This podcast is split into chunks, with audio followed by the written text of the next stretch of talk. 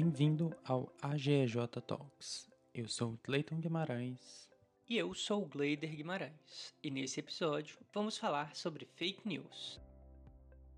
A temática de fake news tem ganhado muita notoriedade recentemente, tanto que o termo foi eleito como a palavra do ano de 2017 pelo dicionário Collins, que é um dicionário reconhecido e muito importante. Mas as fake news sempre estiveram presentes na sociedade essa notoriedade que elas têm ganhado recentemente é porque a sociedade se encontra informatizada. Tanto que hoje em dia a gente pode classificar a sociedade como uma sociedade de informação. Dentro das diversas classificações que a gente tem, ou denominações para a sociedade contemporânea, uma das que maior explica a complexidade da sociedade contemporânea é o viés da sociedade da informação. E aqui eu vou inserir dentro dessa sociedade da informação o contexto de a era das comunicações. Porque com o surgimento das redes sociais, a gente viu um fenômeno nunca antes vislumbrado. Todas as pessoas tiveram a sua voz ouvida, as redes sociais permitiram que qualquer pessoa criasse um perfil e conversasse com qualquer pessoa do planeta. As redes sociais possibilitam protagonismo informacional. Você não é mais só passivo, você é ativo. Você, além de receber informações, você cria informações. Se antes estávamos restritos ao recebimento de informações por meio dos meios clássicos, o jornalismo impresso, o jornalismo audiovisual e até mesmo o rádio, né? Mas hoje a gente tem dentro de todos esses formatos, dentro das redes sociais, dentro da internet, por pessoas comuns. Pessoas comuns estão se tornando protagonistas desses meios de informação.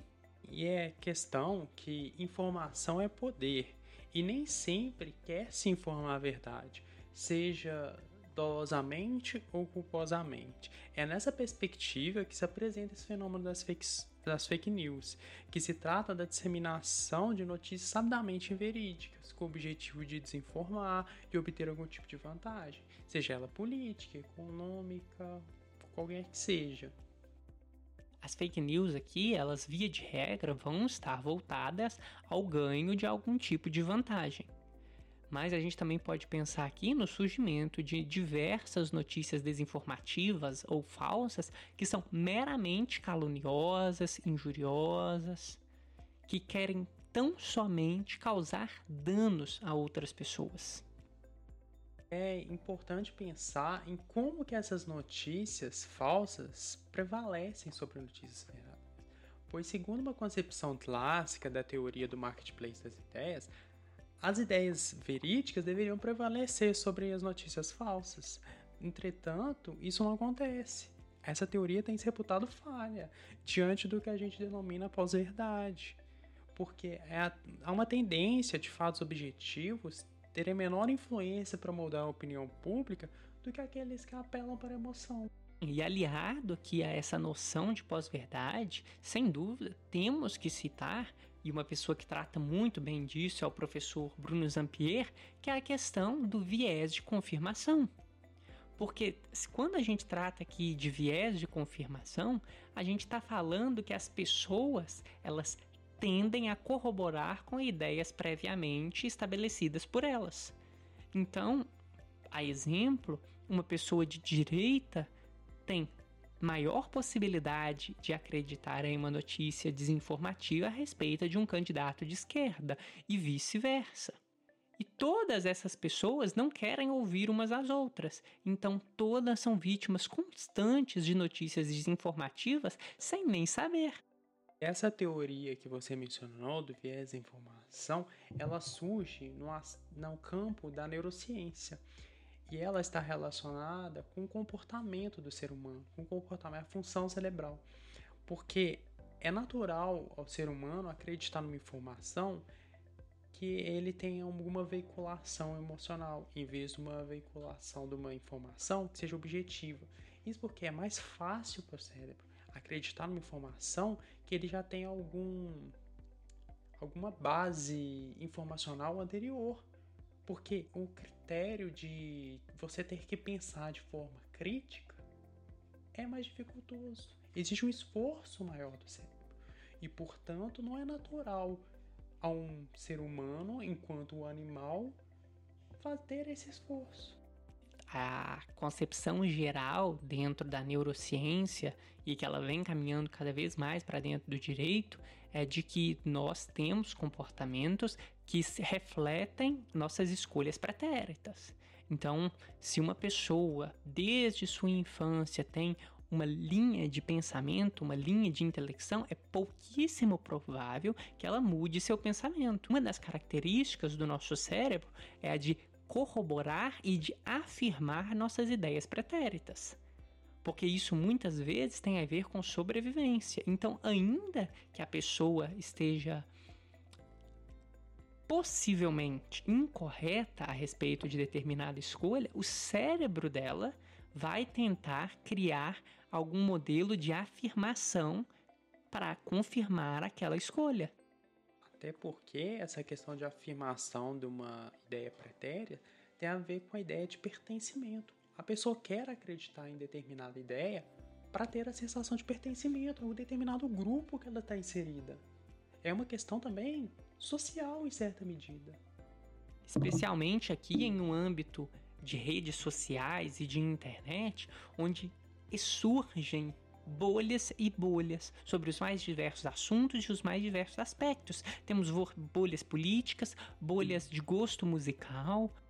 Quem trata muito bem disso é Maurício Requião e Luísa Moraes Gaurão, que escreveram um artigo para o livro organizado pelos professores Marcos Erra, Fabiola e Gustavo Andrade denominado Liberdade de Expressão e Relações Privadas. Lá eles abordam que é um agravamento da questão do viés da informação em decorrência do capitalismo de vigilância, que tem se baseado numa categorização dos usuários para fins especialmente publicidade. Mas essa classificação dos usuários por meio de algoritmos favorece a criação de bolhas que você se referiu e acaba ensejando um poder devastador de propagação das fake news. Eu tive acesso a essa obra recentemente e, na verdade, o professor Marcos Serrar selecionou três artigos para comporem a obra a respeito aqui das, da temática das fake news. É, você mesmo pôde compor com um artigo em coautoria com o Dr. Michael César Silva e o professor Faleiros, né?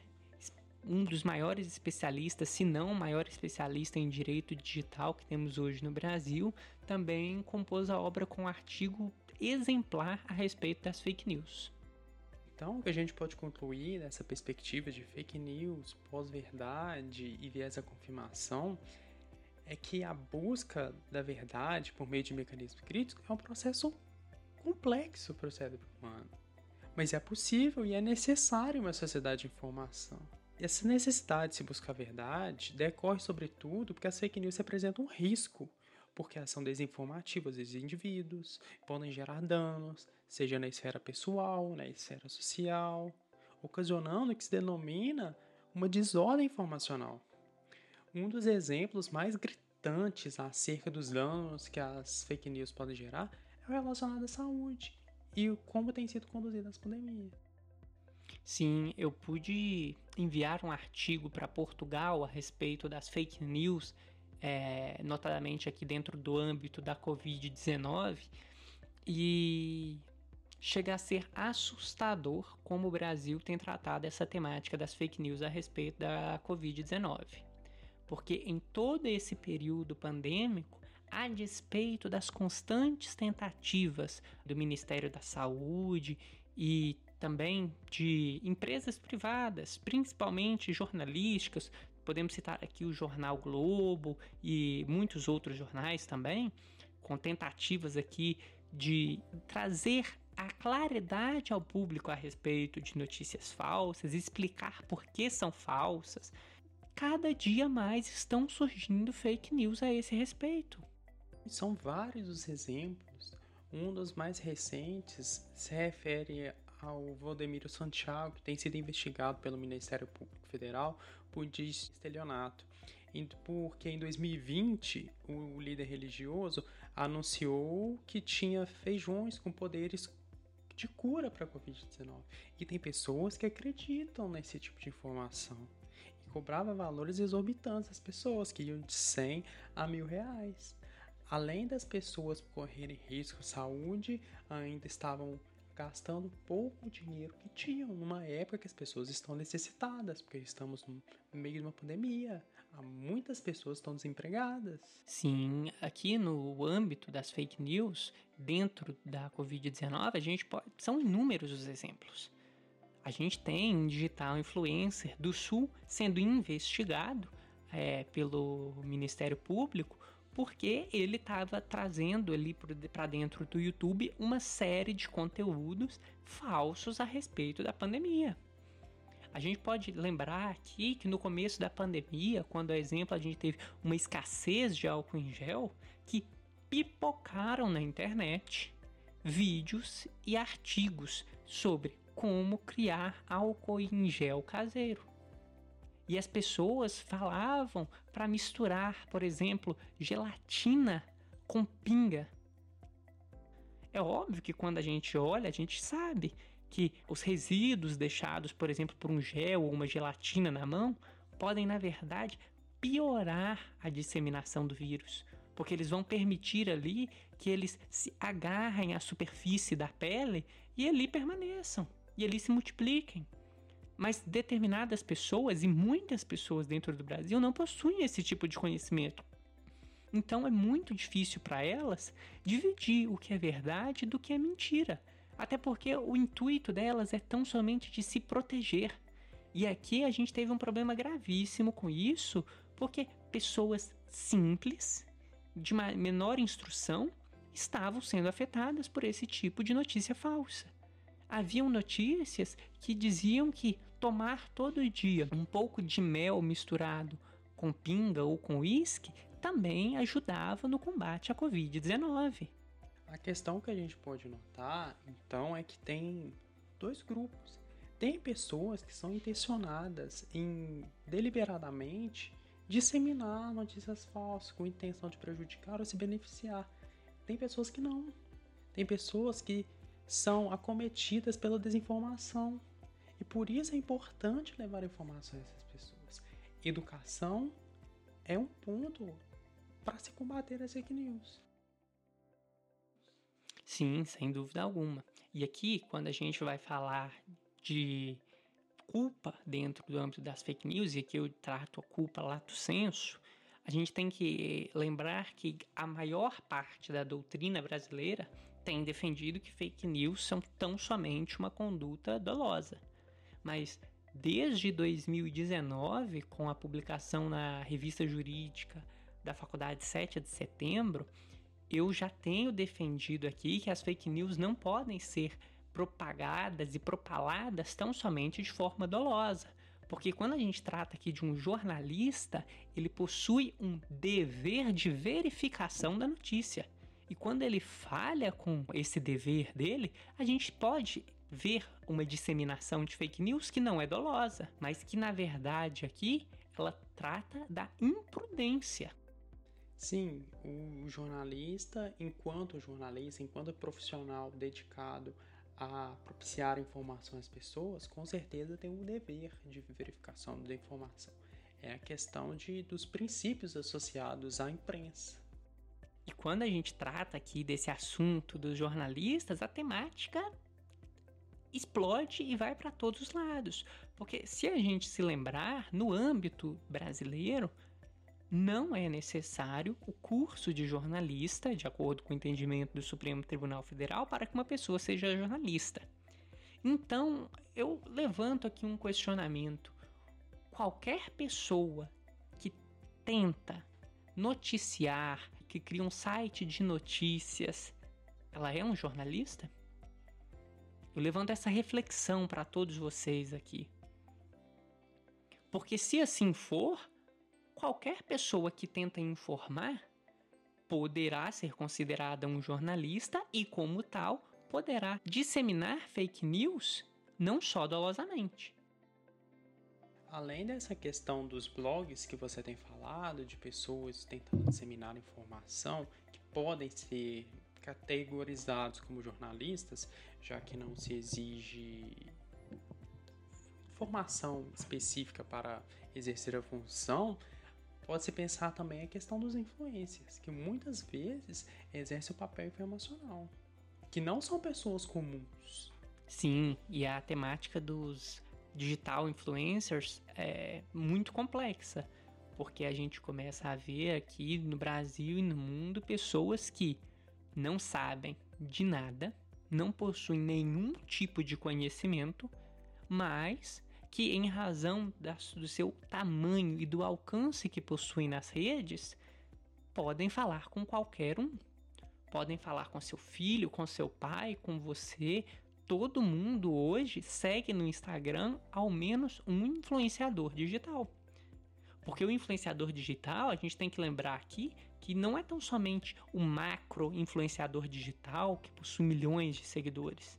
Mas a gente também tem o micro influenciador digital, a gente tem o nano influenciador digital, pessoas que possuem a capacidade de influenciar nossas vidas, influenciar hábitos de consumo. Até porque hoje a questão que importa nas redes sociais não é tão somente o número de pessoas que você alcança, é a questão do engajamento. Você pode ser um influenciador pequeno, mas que tenha engajamento em suas redes sociais. Assim, você vai conseguir um alcance maior do que o grande influencer, que tem um grande número de seguidores, mas ao mesmo tempo não tem um engajamento tão grande. É a questão do, da efetividade de influência. Sim, sem dúvida alguma. O, é, quando a gente trata aqui de influenciadores digital, principalmente nessa temática aqui de público versus engajamento, a gente percebe que o engajamento é o mais importante e as marcas também já perceberam isso. Os fornecedores de produtos e serviços perceberam isso e contratam cada vez mais influenciadores com maior engajamento e não aqueles com maior público. O poder de engajamento é muito importante. E quando a gente vai falar de redes sociais e de quando a gente vai falar de publicidade, a gente cai aqui em um assunto extremamente importante que é tratado pelo professor Arthur Bazin em seu livro, publicado recentemente pela editora Foco, no qual ele aborda essa temática de redes sociais e também de publicidade, onde ele aborda aqui principalmente a questão do direito ao sossego nas redes sociais o direito de não ser perturbado pelas marcas e aqui também de não ser perturbado pelos influenciadores digitais. Influenciadores digitais esses que muitas vezes corroboram com esse cenário de fake news. E que, enquanto colaboradores desses cenários, pode-se discutir até que vamos falar mais adiante, eventual responsabilização. É nesse aspecto que o professor Dr. Michael César Silva tem se debruçado em suas pesquisas sobre a responsabilização do, dos influenciadores digitais. Sim, esse é um tema extremamente importante é, e por muitos é considerado o tema da vez, né? A responsabilidade civil dos influenciadores digitais, que hoje são, sem dúvida alguma, os protagonistas das redes sociais quando um influenciador digital diz algo, o seu público escuta. E mais, talvez sejam os principais protagonistas no desencadeamento de fake news. Sim, tivemos aqui no Brasil, infelizmente, alguns influencers que foram contratados né, por políticos para disseminar determinadas informações. Não cabe a mim aqui dizer se são de direita, se são de esquerda, se ou qualquer tipo de informação a esse respeito.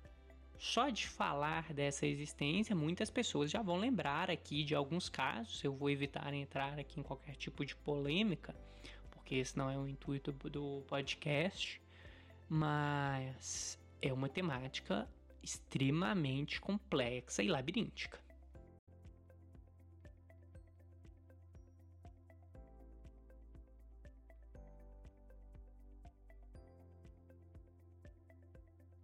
esse recorte em relação aos influencers, ele se deu principalmente com o propósito de evidenciar os potenciais danos decorrentes da disseminação de a partir disso, a gente constata uma difícil tarefa de supesar o direito de liberdade de expressão e a disseminação indevida de fake news, sendo esse direito à liberdade de expressão um direito de falar, escrever e exprimir ideias, sem que haja uma verificação prévia acerca de seu conteúdo. No entanto, também cumpre salientar que esse direito de liberdade de expressão é limitado. Não se pode disseminar fake news. Não está contemplado no direito à liberdade de expressão as fake news.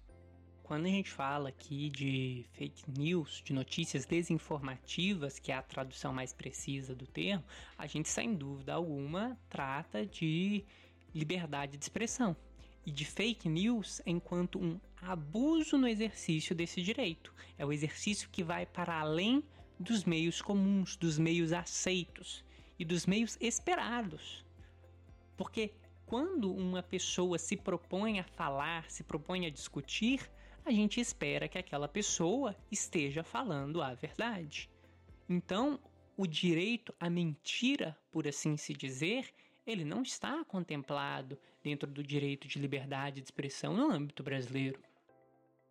É uma perspectiva bem interessante, porque enquanto no âmbito brasileiro nós temos essa clareza que as fake news não estão contempladas dentro do direito de liberdade de expressão, é uma questão paramentalmente oposta nos Estados Unidos em que lá a discussão se as fake news estariam ou não contempladas dentro do direito à liberdade de expressão. A despeito de no direito brasileiro o direito à liberdade de expressão possuir um papel especial aqui principalmente em função do nosso histórico de repressão em relação a esse direito, e a gente pôde ver a importância desse direito e hoje a gente trata ele com muito esmero, principalmente no que diz respeito às suas eventuais limitações. Nos Estados Unidos, a Carta Magna é clara e cristalina. É realmente uma questão muito interessante. Mas voltando à questão especificamente do Brasil, então, em termos gerais, nós temos a noção de que o uso do direito de liberdade de expressão só pode ser feito para divulgação de informações verdadeiras e que estejam em consonância com a proteção dos direitos da personalidade.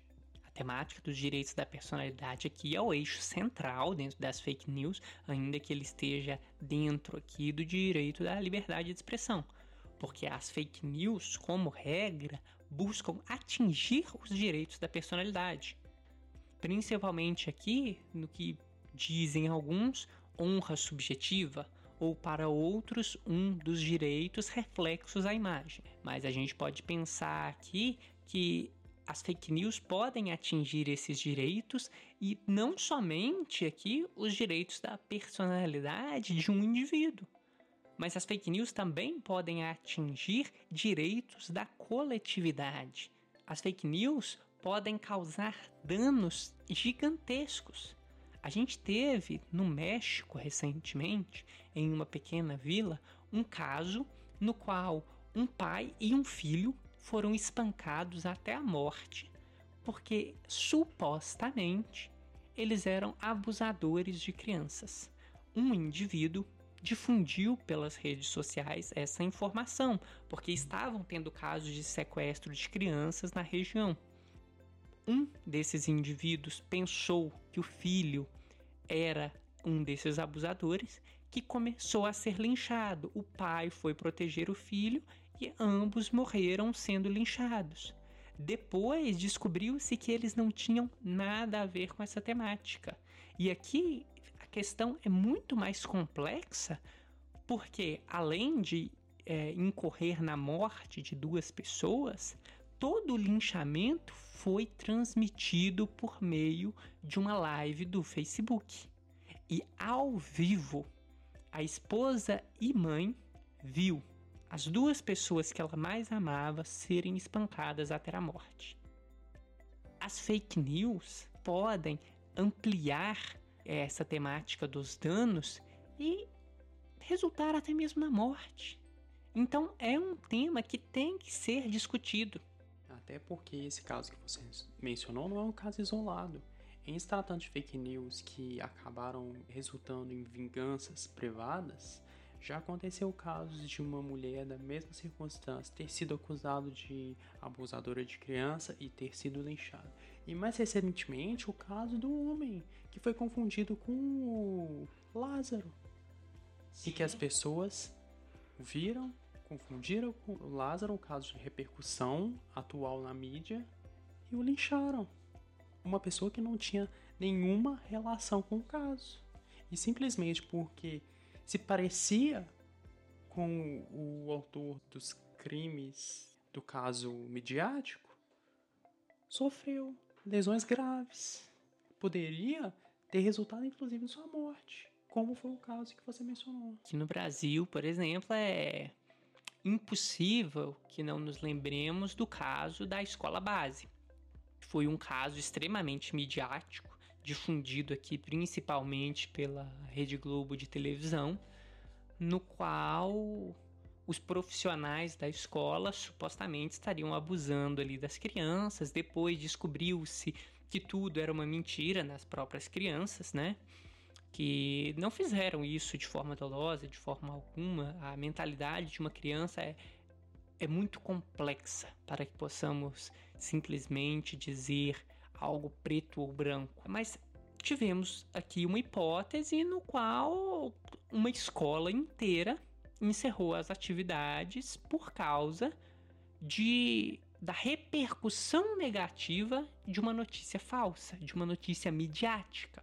É complicado que a gente percebe como há uma dificuldade em se reparar um dano dessa perspectiva, um dano nesse grau. Sim, sem dúvida alguma. Reparar danos causados por fake news é uma temática extremamente complexa. Até porque, como podemos reparar esse dano?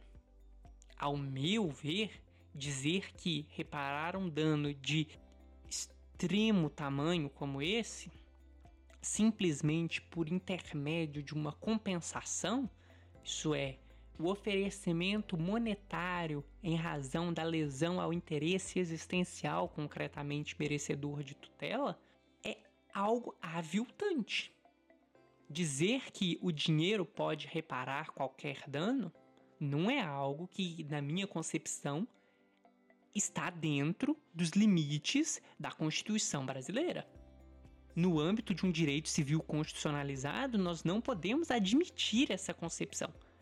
E é por isso que muitos pesquisadores buscam outras alternativas para reparação causadas pelas fake news. Tem que se pensar a princípio justamente no caráter preventivo. O ideal é que esse tipo de abuso de direito não ocorra.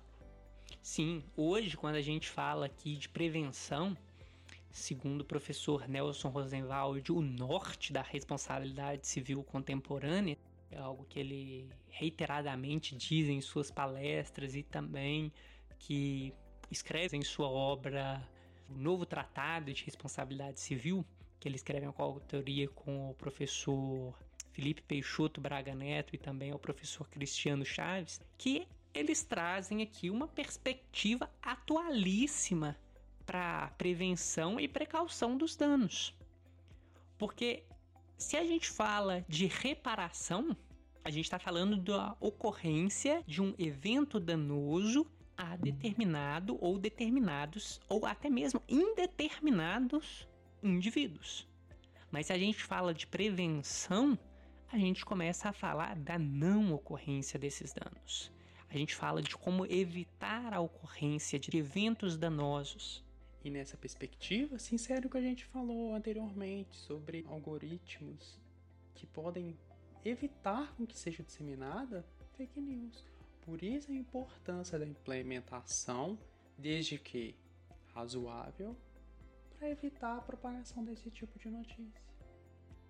Até porque com a evolução da inteligência artificial, cada vez vai ficar mais fácil a verificação se uma notícia é verdadeira ou falsa em relação à Covid, por exemplo, toda, toda informação que tem sido é, veiculada relacionada a esse tema, as redes sociais como Instagram, Facebook, têm colocado uma tarja para que as pessoas se atentem que essa informação não pode ser verídica. Como é um tema relevante, de importância, ela sugere que verifique, busque.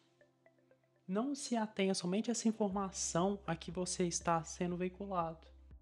O Instagram, além de colocar essa tarde, ele tem aqui um mecanismo extremamente interessante que quando o algoritmo de publicação do YouTube identifica que o tema da publicação do story ou de uma postagem no feed diz respeito à Covid-19, ele restringe o alcance da publicação. Não meramente restringe, para que essa publicação possa passar por um crivo, uma verificação do seu conteúdo para que então seja liberada a sua profusão dentro da plataforma do YouTube.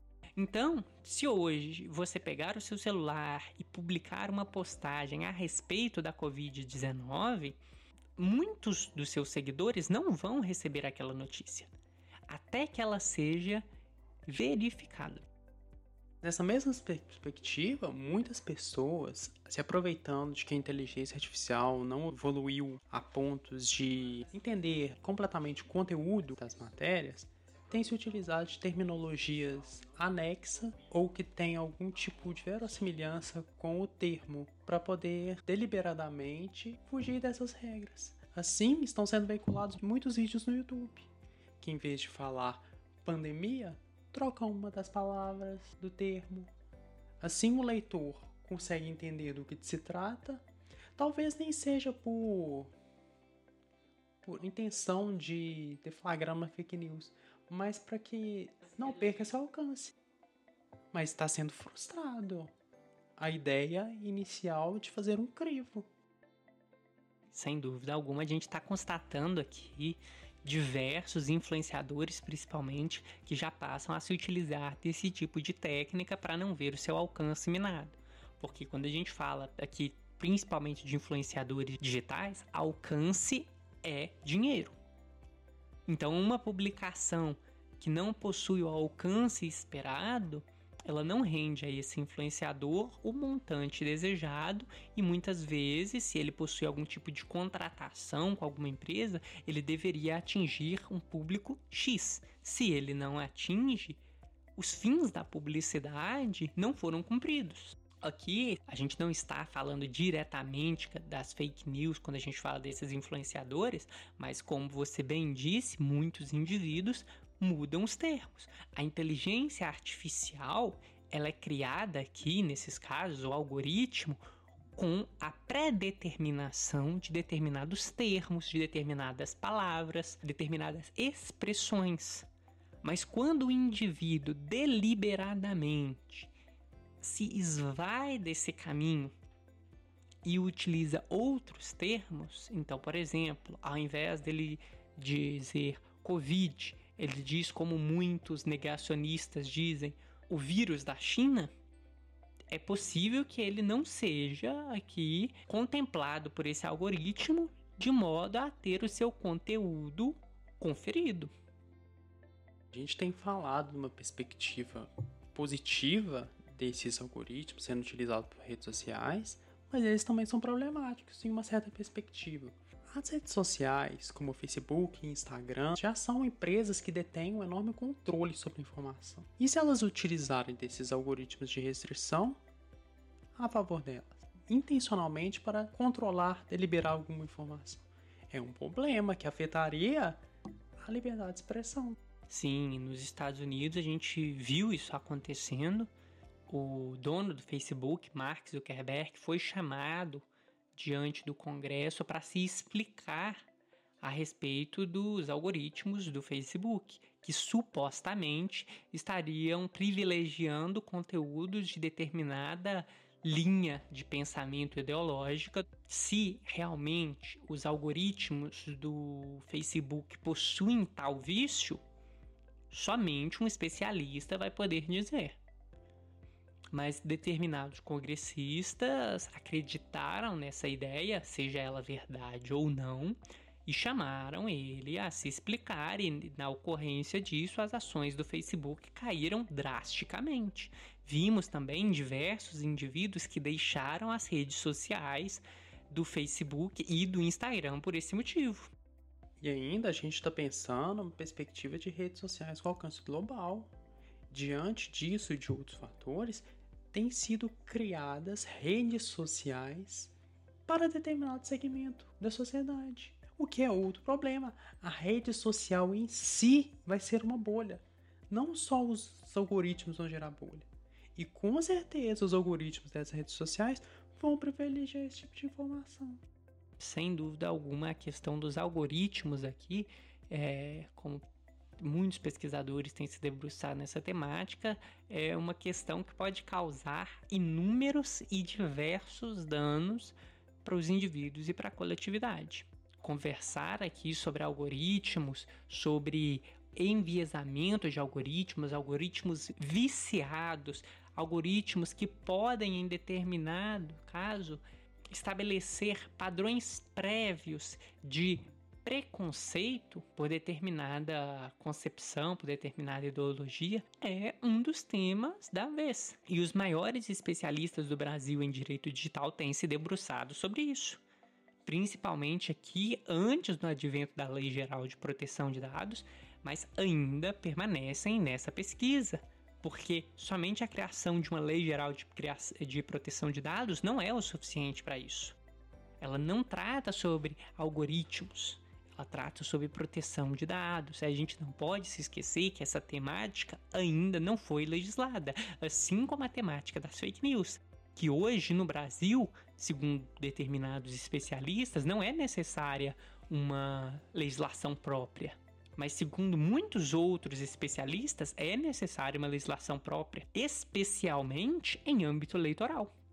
A gente está pensando em perspectiva de redes sociais com publicações públicas.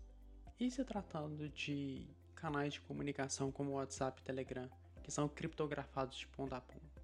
É uma questão ainda mais complexa grande parte dos indivíduos, segundo as últimas pesquisas a respeito da utilização da internet, das redes sociais e método pelo qual os indivíduos se informam, a gente verifica que cada vez mais os indivíduos têm se informado por informações que eles recebem diretamente. Então, se antes um indivíduo saía de casa, comprava um jornal e lia tudo sobre aquilo, hoje a gente não vê mais isso. Hoje a gente vê a informação indo até a pessoa, ou até mesmo a desinformação indo até a pessoa. A pessoa recebe no feed dela do Instagram, do Facebook, do Twitter ou de qualquer rede social a informação ou a desinformação. Ela recebe no contato dela do WhatsApp a informação ou a desinformação. Tanto que essas redes sociais são importantes que já foi discutido a responsabilização de quem coordena grupos em WhatsApp. Porque essa pessoa teria responsabilidade pelo crivo das informações que estão lá sendo veiculadas. A questão do coordenador do grupo de WhatsApp, coordenador de um grupo de Telegram, moderador de alguma página de Facebook. A gente tem que discutir aqui a temática da responsabilização desses agentes, porque eles possuem, na medida em que possuem ali o poder sobre os membros daquele grupo, o poder de silenciá-los, o poder de retirar eles do grupo. Talvez não seja possível a responsabilização a priori, isto é, no primeiro caso, na primeira ocorrência. Mas quando a gente vê que a reiteração de comportamentos lesivos ou de comportamentos aviltantes dentro de uma ótica jurídica, a gente tem que falar da responsabilização desses agentes coordenadores e moderadores. No WhatsApp, é interessante que a gente pode pensar que um grupo é limitado. No moderação de uma página como o Facebook é uma questão bem complexa em se pensar que a página pode chegar a ter alcance a milhares de pessoas, milhares de pessoas conversam e pela questão da impossibilidade. Às vezes a pessoa não é capaz de moderar a ponto de verificar todos os comentários que estão sendo veiculados na página. E aqui, quando a gente começa a falar dessa temática da disseminação pelas redes sociais, a gente tem que se lembrar de que o conteúdo não fica restrito aos seguidores daquela página. As pessoas, elas via de regra, compartilham o que recebem. Então, se eu tenho acesso a uma informação que julgo ser verídica, mas que na verdade é uma notícia desinformativa, uma notícia que causa danos a outra pessoa e eu compartilho ela, um número indeterminado de pessoas vai ser atingido por aquela notícia falsa. Além do que, não necessariamente a informação que você divulgou é a informação que a pessoa no futuro irá receber. Muitos se esquecem que as notícias são atualizadas. Você está atualizando uma notícia, transmitindo um link sem ter certeza do conteúdo que vai estar lá no futuro. Para garantir a melhor posição dentro do Google, dentro dos mecanismos de pesquisa da internet, muitas páginas e muitos jornais têm recorrido exatamente a isso, a atualização constante de notícias para ampliar aqui as leituras dentro daquela página, para melhorar a qualificação daquela página diante dos mecanismos de pesquisa e assim se posicionar de melhor forma. Como assim? Ser a primeira página que aparece ali. Então, quando você digitar Covid-19 no Google, você não vai encontrar uma página que foi criada há um ano atrás. Você vai encontrar uma página que é constantemente atualizada. E quando a gente fala de fake news, é possível que uma notícia a priori verdadeira verídica, que não possui qualquer tipo de desinformação, seja atualizada e que sejam inseridos elementos desinformativos no corpo dessa notícia. É uma temática absurdamente complexa, porque o que vamos fazer? Vamos proibir as pessoas de atualizarem suas notícias, seus portais, suas páginas, seus blogs? É problemático, inclusive, que a não atualização pode fazer ensejar uma fake news. Por isso tem que ser possibilitada a atualização, mas ao mesmo tempo tem que ter um olhar cauteloso sobre elas, porque elas também podem fazer contrário, o oposto, tornar uma notícia verdadeira em falsa. E aqui a gente tem que pensar também na extensão do dano. O que é a extensão dos danos das fake news? É o número de pessoas atingidas? é um montante pecuniário que você pode perder, é um montante pecuniário que você gasta para tentar reverter essa notícia falsa, que é o dano causado pelas fake news. É uma temática que ainda está sendo debatida.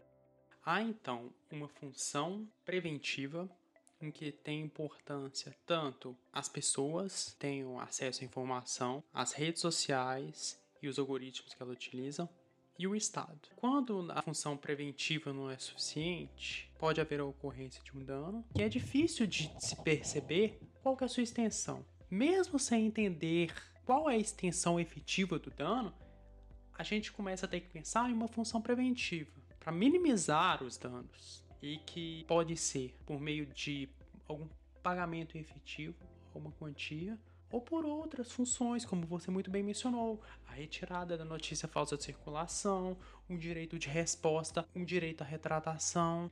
Esses outros aspectos são muito importantes, tanto que estão relacionados a leis recentes que foram aprovadas. Acerca da retirada de informações falsas, circulação e do direito de resposta, tem legislações recentes, como a Lei 13.188, que é a Lei de Direito de Resposta, é a Lei 12.965, que é o Marco Civil da Internet. A Lei do Direito de Resposta estabeleceu um método para se possibilitar esse direito, cujo objetivo é retornar ao status quo antes de ter tido a violação ao direito à honra efetivamente. Merecendo destacar que essa resposta deveria ter a mesma publicidade, dimensão, periodicidade e alcance da notícia. É esse aspecto que é importante e dificultoso. Sobretudo pelo que você falou dos sites e como eles utilizam o mecanismo do Google para acender. Será que a notícia que foi vinculada com fake news e o direito de resposta veiculado em uma outra notícia terá o mesmo alcance? Será que, se não tiver o mesmo alcance, houve uma reparação devida? Reparar um dano, como você bem diz, não é tão somente compensar ou indenizar. Reparar um dano aqui dentro de uma ótica da responsabilidade civil e de uma reparação integral dentro de uma ótica de direito dos danos é muito mais do que isso. A gente tem que falar de uma reparação complementar de uma atuação conjunta de diversos mecanismos para que então granjeemos essa reparação integral. A gente tem que falar de uma compensação sem dúvida alguma. A gente tem que falar sem dúvida alguma do direito de resposta da pessoa. A gente tem que falar da retirada da notícia inverídica da internet. É justamente sobre essa retirada da notícia falsa da internet que o Marco Civil da Internet se debruça, especialmente no artigo 19. Cumpre ressaltar que nesse quesito é necessária uma interpelação judicial para tanto. Sim, a lei do Marco Civil alterou o que era aqui o entendimento consolidado do STJ sobre o tema de que não era necessária essa interpelação judicial. E nesse sentido, então, ele dificultou. Ao invés de melhorar a temática, ele trouxe complicações que antes não existiam. Mas trouxe complicações numa perspectiva de não restringir o direito de liberdade, que poderia estar sendo afetado. Porque se submeter a uma interpelação judicial, apesar de tornar um processo mais dificultoso, em tese garantiria maior segurança.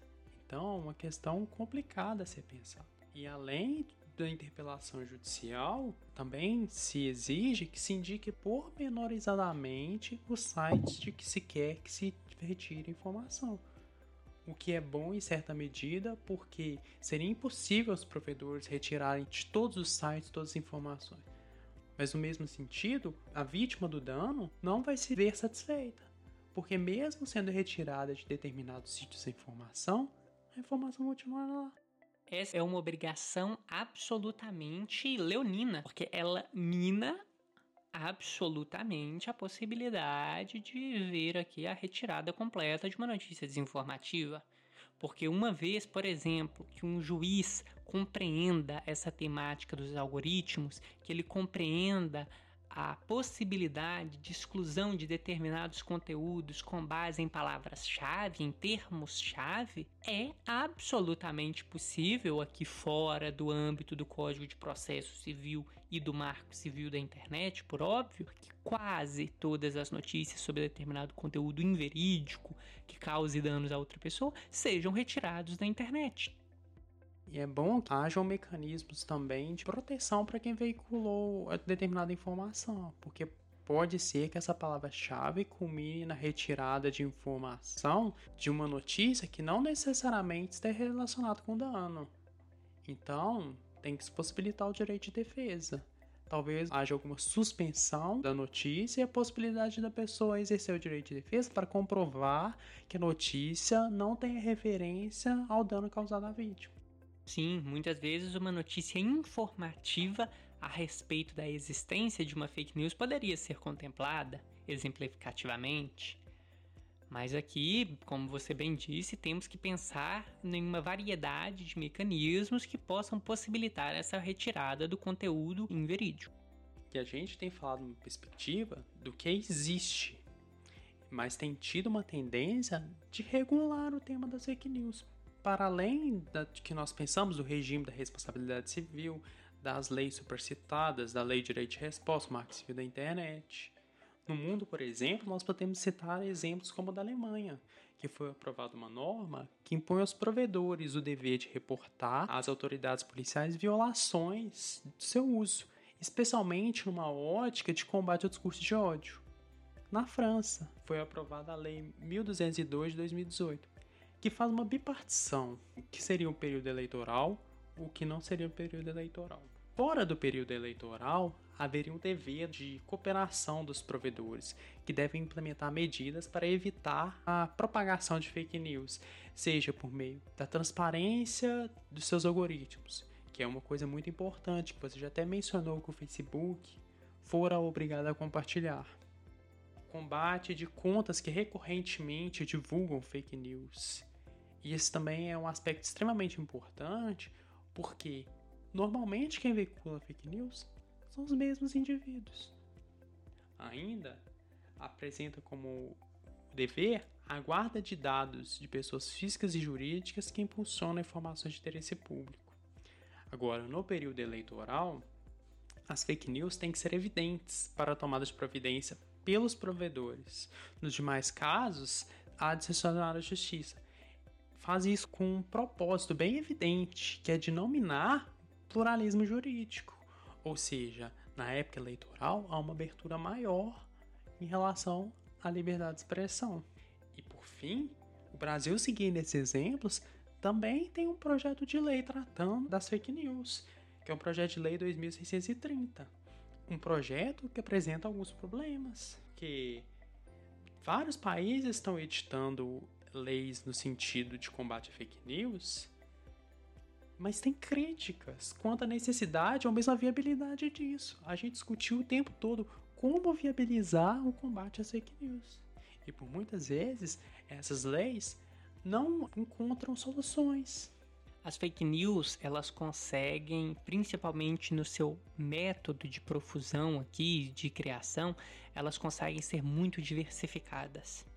E uma vez que uma lei surge sobre o tema, sem dúvida, diversos indivíduos vão encontrar métodos para burlar essa lei.